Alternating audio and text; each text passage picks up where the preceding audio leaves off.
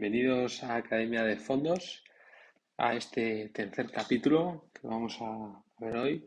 Yo soy como siempre Juanjo Ferrer y tengo el objetivo de que consigas rentabilizar tus ahorros al mismo tiempo de que minimizamos los riesgos al máximo. Eso te permitirá dormir bien por las noches porque tendrás primero tus ahorros de forma guardadas de forma segura y al mismo tiempo invertidos para obtener buenas rentabilidades. En este tercer capítulo vamos a analizar un fondo conservador para dormir muy, muy, muy tranquilos por las noches. Como en los capítulos anteriores, en el podcast vamos a analizar la categoría del fondo, la filosofía de inversión, el equipo, el track record, las comisiones y luego ya por último los riesgos. Espero que lo disfrutes.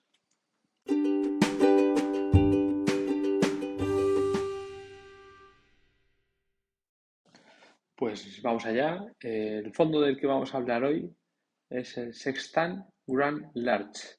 Es de la gestora Amiral Gestión. Es francés, aunque tiene también oficina en España y en Asia. ¿eh? Es un fondo mixto flexible de gestión activa que puede invertir del 0 al 100% tanto en renta variable como en renta fija.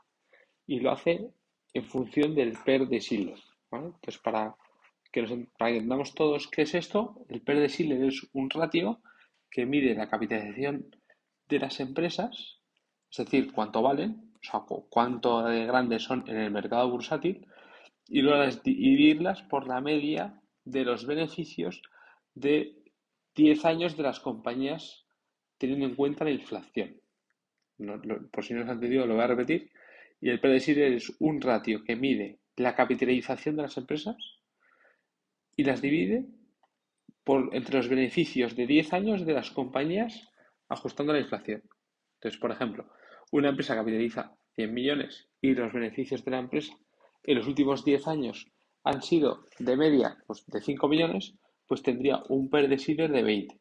Entonces, con esta medida, los gestores analizan si el mercado está caro o barato. Y si está barato, invierten en renta variable y si este se vuelve caro, ponderan más la renta fija o también pueden, como ha pasado en los últimos años, pues quedarse simplemente en tesorería, porque lo ven todo, todo caro. Pero bueno, esto lo, lo, miramos un poco más adelante con el proceso de inversión. El objetivo de este fondo es hacer una rentabilidad anual del 5% para periodos de 5 años. Y el nivel de riesgo del fondo, según la CNMV, está de 4, es de 4 sobre 7 por lo que es más o menos tranquilo. A mí personalmente me parece muy tranquilo, pero por, cómo estructuran las inversiones. Pero eso lo, vamos a ver ahora. Eh, sobre la geografía, donde, invierte, pues el 75% está en Europa y el 25% puede estar en cualquier mercado global. La verdad hay que tener en cuenta que Amiral es francesa, tiene la gestora muchos años de experiencia y sobre todo esa experiencia está en Europa. Ahora están tirando mucho también a Asia, pero su, su, core es Europa. Entonces es normal que, que, que ponderen más Europa, que es el mercado que conocen mejor. Y nada, eh, ahora vamos a ver pues cómo encuentran esas acciones, los bonos y cómo ajustan la cartera y la filosofía de inversión. Y la filosofía de inversión del fondo a mirar gestión Grand Large se apoya en el value investing. Bueno, esto desde que dijo Warren Buffett que esta era su estrategia, pues un poco todo el mundo dice que hace lo mismo. Entonces, eh, lo que vamos a ver es, bueno, qué entiende a mirar de gestión que es el value investing. Entonces ellos tienen dos procesos aquí del 2003, que es cuando se funda la gestora, hasta el 2008, priorizan el precio por encima de todo. Y, el, y en cuanto más barata está una compañía, pues es más seguro invertir en ella. Pero tras la crisis del 2008 y del 2009, pasaron a mirar, evolucionaron ese proceso de inversión y pasaron a mirar más la parte cualitativa y los niveles de deuda de las empresas. Entonces, de tal manera que lo que te da seguridad para que una empresa y para que la inversión vaya bien, eh, pues es al final que tenga poca deuda y también sus ventajas competitivas. Y eso es lo que, en vez de estar buscando que la empresa esté muy barata, porque si está barata, pues puede ser normal es que sea por algo. Y ahora vamos a ver el proceso de inversión, pero antes de eso, y para entenderlo mejor, eh, vamos a explicar cómo se divide el trabajo el equipo de análisis de Amiral, porque no es, no, tiene sus peculiaridades. Entonces, en Amiral utilizan el método de subcarteras, que esto quiere decir que eh, el fondo en sí es uno, pero a nivel interno lo dividen en seis. Y luego cada gestor o analista, fíjate que hay seis en un fondo, pues eh, cada gestor tiene su propio subfondo donde lo gestiona de forma eh, con total libertad. Entonces, bueno, eh, como es lógico, cada subcartera a nivel interno pues no tiene la misma cantidad de patrimonio, sino que en función de, los años de experiencia y del track record de cada gestor, pues tienen más o menor peso. Y nada, esto lo, lo, lo ahora por tenerlo en cuenta a continuación, ¿vale? Ahora vamos con el, con el proceso de inversión, ¿vale? Que es muy sencillo. Primero lo que buscan son ideas de inversión, que intentan buscar compañías dentro, lo primero es pues, dentro de su círculo de competencia. por ejemplo, si tienen una empresa en cartera, pues analizan sus competidores. O luego tengo una empresa en cartera, pues voy a ver quiénes son sus proveedores o sus clientes. Y así siguen toda la cadena de valor. Como por ejemplo, pues en el vino. Invierte en una empresa que hace el corcho y a continuación pues buscan, esta empresa de corcho tendrá que conocer a, a la embotelladora que le compra los corchos para ponerlos. Entonces, pues eh, llegan a la, empresa que hace las botellas. Y luego llegan a quien produce el vino. Y el que produce el vino, ¿dónde lo guarda, no? Esas barricas. Bueno, pues así van viendo, conocen los drivers de cada negocio, toda la cadena de valor, y pues así van eh, aumentando sus ideas de inversión. Entonces, una empresa ya está en su círculo competencia, lo primero que hacen es hacerle un checklist cuantitativo, donde lo que miran son los márgenes, la valoración de una forma rápida y una serie de ratios. ¿no? Que lo que cabe destacar de esta checklist cuantitativa es pues, que no aplica los mismos ratios, como es lógico, a Estados Unidos, a Europa o a Asia, ya sea por las perspectivas a futuro o por la seguridad legal. Y que, entonces en función de eso, pues le das más posibilidades o menos posibilidades. Y luego tampoco, también diferencian en, en cuanto a sectores. Pues lo mismo una utility que es muy segura pero crece poco que una tecnológica que crece mucho pero tiene más riesgo. Entonces ahí hacen esa pequeña distinción. Y entonces si la empresa que la ha generado con esa cadena de valor, genera la idea, pasa ese checklist cuantitativo, pasan a un checklist cualitativo, ¿vale? Que esto es un poco lo que habíamos comentado que introducen en el 2008-2009, buscando la seguridad más en, poca deuda y las ventajas competitivas.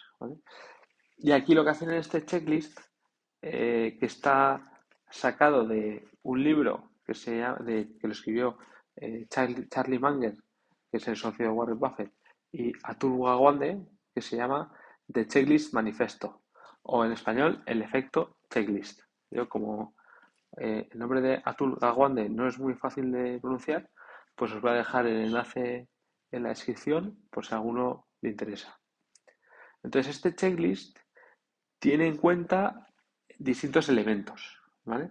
Y, o sea, teniendo en cuenta decir, oye, yo quiero que mis empresas generen valor para el accionista a largo plazo, y, vale, ¿cuáles son esos tres eh, valores que, me van a generar ese valor? ¿no? Pues uno sería la actividad de la empresa y el sector en el que opera. Otro sería el management, las personas que forman esa empresa. Y por último, la calidad de las cuentas. Si, están bien, si son transparentes, si no, si se entienden o no. Entonces, dentro de cada elemento tienen distintos puntos concretos. Entonces, dicen, oye, pues eh, la contabilidad está bien, pues yo le asigno un valor de 2 o menos 2. O sea, por ejemplo, eh, el sector es bueno, pues vamos a ver. Eh, las barreras de entrada, un 2 o menos 2, o 1 o 0. El conocimiento del sector que tenemos, si es cíclico o no.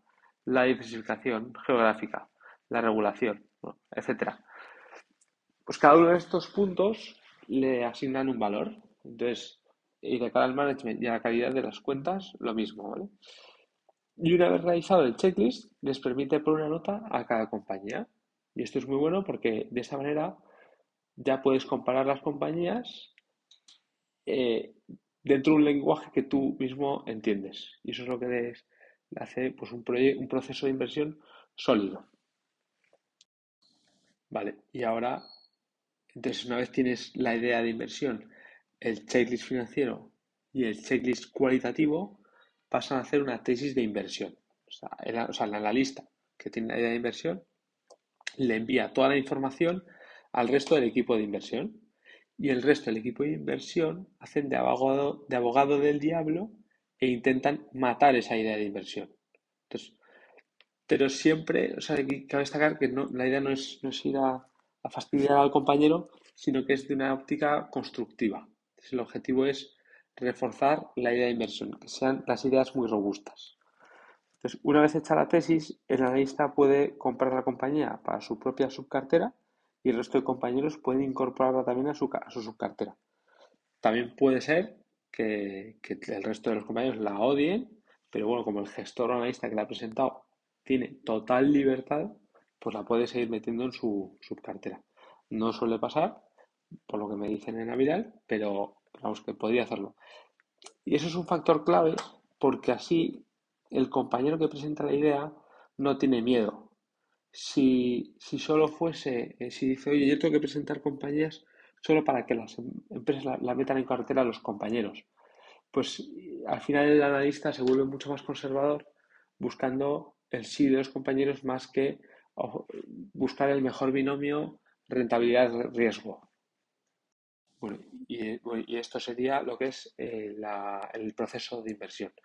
Que una cosa que no he comentado o que no he especificado es si este análisis es para la parte de renta variable o para la parte de renta fija. Y no lo he dicho porque realmente eh, lo, utilizan, es el mismo sistema para los mismos activos, de que al fin y al cabo estás invirtiendo en las empresas o en los bonos de las empresas y el tipo de análisis es, similar. Entonces, como resultado de este proceso de inversión, pues llevan entre 3 y 5 años con mucha liquidez en el fondo porque veían que todo el mercado estaba caro, tanto en renta variable como en renta fija, y ahora que los, mercados han caído, han puesto la liquidez a trabajar y han pasado, por ejemplo, de una liquidez del 50% a tan solo un 25%.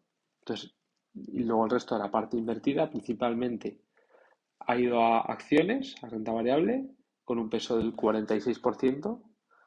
Luego hay un 20% invertido en bonos y luego también hay un 5% invertido en oro o en mineras de oro, que bueno, junto al 25% de tesorería, pues harían el 100%.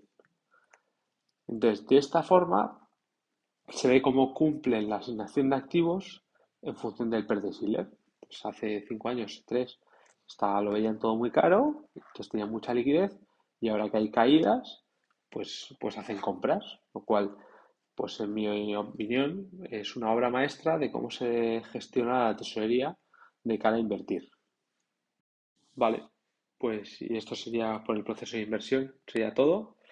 Vamos a ver el equipo, que como hemos visto antes, pues es el modelo de las subcarteras, que este modelo de gestión a mí personalmente me encanta por la libertad que da a los gestores. Además, se comparten las ideas y el analista recibe un feedback constructivo con, con la idea de hacer esa idea aún más robusta, lo cual hace que al final pues, las carteras sea, sean de buenas empresas. Y esta cultura de, de Amiral pues me encanta. Y ahora vamos a ver los gestores principales, que son Julien Lepeg y Luis Delvieux. Entonces, Julien Lepeg estudió en Francia, luego entró en el mercado laboral pues, como analista de futuros y derivados. Luego, posteriormente, cubría una empresa de small caps francesas en Exam, que es una casa de brokeraje de gran reputación en Francia, y de ahí de viene pues, gran parte de su conocimiento. Y de ahí ya saltó a, ser gestor en, en Amiral Gestión, donde ahora es el director de inversiones y además es el presidente de Amiral Gestión. Luego, por su parte, Luis Derbiu estudió en Francia y tras hacer un máster, pues se incorporó como gestor directamente en Amiral Gestión y es donde ha desarrollado toda su carrera profesional, lo cual también es un factor de, la cultura de Amiral pues que, que, apuestan por la gente de abajo. Entonces, otro punto llamativo del equipo es que la mitad del equipo de la gestora, o sea, pues una gestora francesa, tiene unos 50 empleados. Pues la mitad son analistas o gestores de fondos. Y esto a mí me gusta mirarlo porque aquí ves eh, dónde se deja el dinero la gestora, dónde están puestos los recursos.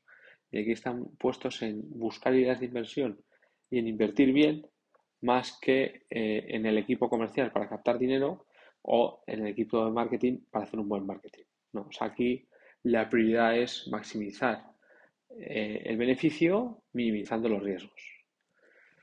Entonces, eh, y luego también otra cosa del equipo, eh, que es la clase Z, que no es contratable, solo es una clase que es, o sea, que no se puede ver en Morningstar y no salen los folletos ni nada, pero sí que existe y es solo para los empleados. Y entonces aquí se puede ver cómo tienen eh, skin in the game, donde, donde los empleados pues meten dinero en los fondos y te puedes fiar de que efectivamente es así.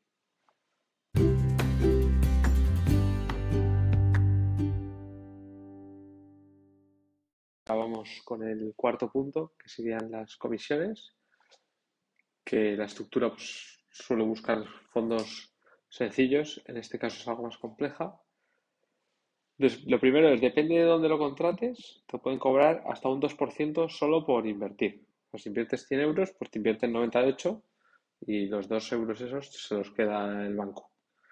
Y luego tiene una comisión de reembolso del máximo del 1% por si sacas el dinero. Claro, esto depende de, lo de, de, dónde lo contrates. En Caser esas comisiones no se aplicarían. Y luego está la comisión de gestión fija, que en la clase A es del 1,7% y en la clase N es del 1%. Que ahí, pues, en función del patrimonio, pues puedes acceder a, acceder a una o a otra. Y luego, por último, tiene una comisión de, de éxito del 15%. Pero este, eh, esa comisión de éxito solo empieza una vez eh, el fondo ha, el fondo consigue una rentabilidad superior al 5%. y siempre en un año natural. Entonces, vistas las comisiones, vamos por la parte de la rentabilidad. El fondo ha tenido una rentabilidad pobre en los últimos 3 y 5 años, siendo para ambos periodos cercanos al 1% acumulado, comparado con un 5,5% de su índice, lo cual es eso, bastante pobre. ¿no? Entonces, y esto para ambos periodos, tanto para 3 como 5 años, son muy similares. Entonces yo digo que es pobre porque no se ha cumplido el objetivo de hacer un 5% anualizado para periodos de 5 años. Pero bueno, por lo menos como, como, como algo bueno, pues es decir que, que, a 3 y 5 años el retorno es positivo, o sea que no se ha perdido dinero, o sea que tampoco está tan mal, ¿no? Y luego además en 2022 eh, solo ha caído un 1% cuando hay otros productos o otros activos muy defensivos donde han llegado a caer un 10%. Eh, esto es lo que va de 2022, los primeros cinco meses, lo cual eh, habla bien de la posición defensiva de este fondo.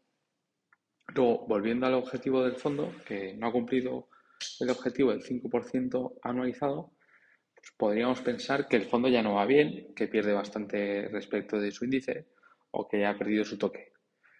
Pero si lo miramos a 10 años, la rentabilidad acumulada ha sido del 87%. O podemos mirarlo desde, desde sus inicios, julio del 2003, y ver que la rentabilidad anualizada ha sido del 8,4%. Entonces, viendo el histórico, vemos que hay periodos donde han hecho rentabilidades por encima del 10 y otras pues rentabilidades por debajo del 5. Y bueno, pues la idea es a largo plazo hacer ese 5%. Desde luego, eh, esta rentabilidad eh, la han hecho además con un ratio Sharp del 1,45%, que como hemos dicho más veces, el ratio Sharp es, mide la rentabilidad en función de la volatilidad. Que si está por debajo de 1, pero cercano a 1, un 0,8, un 0,9, pues se considera bueno. Y en este caso, este fondo está por encima de 1, 1,25, o sea que es muy bueno. Entonces, eh, y bueno, también respecto a la rentabilidad del fondo desde sus inicios es del, como habíamos dicho, del 8,4% comparado con un 4,8% del índice. Entonces, merece la pena invertir en este fondo comparado con su índice. Y luego, ya hemos visto la foto completa sobre las rentabilidades. Entonces, y mi opinión es que el fondo está en uno de sus puntos más atractivos. O sea, porque los últimos años han hecho un peor performance que el índice y por debajo de su objetivo y ha sido debido a su alta posición en tesorería.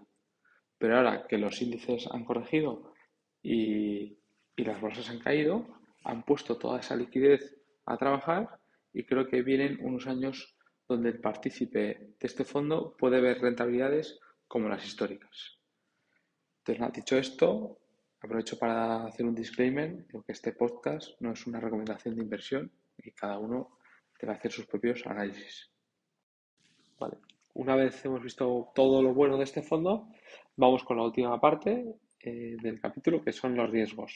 Entonces, la verdad que siendo un fondo conservador, le veo menos riesgos que a otros fondos, pero es cierto que, a corto plazo, pues, eh, y tener una exposición muy alta a Europa, pues la guerra entre Rusia y Ucrania, pues nos puede jugar eh, malas pasadas.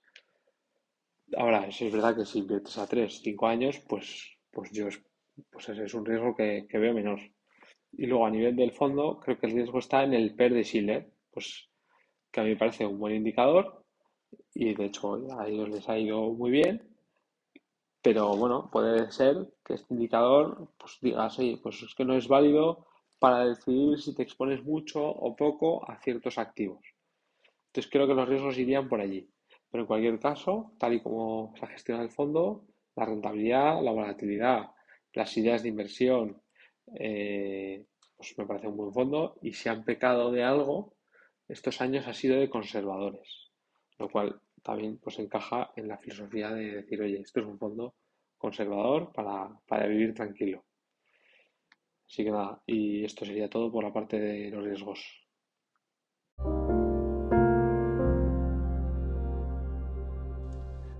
Y esto sería todo por hoy, por la parte de Amiral Sextant Grand Large, que es un fondo que es contratable desde casi asesores financieros y decirte que si quieres que analice un fondo en particular o tienes dudas sobre fondos, me puedes enviar un correo a academiadefondos.gmail.com Si te ha gustado, pues puedes hacer algo que no te cuesta nada y a mí me ayuda muchísimo, que es dar un like a este podcast.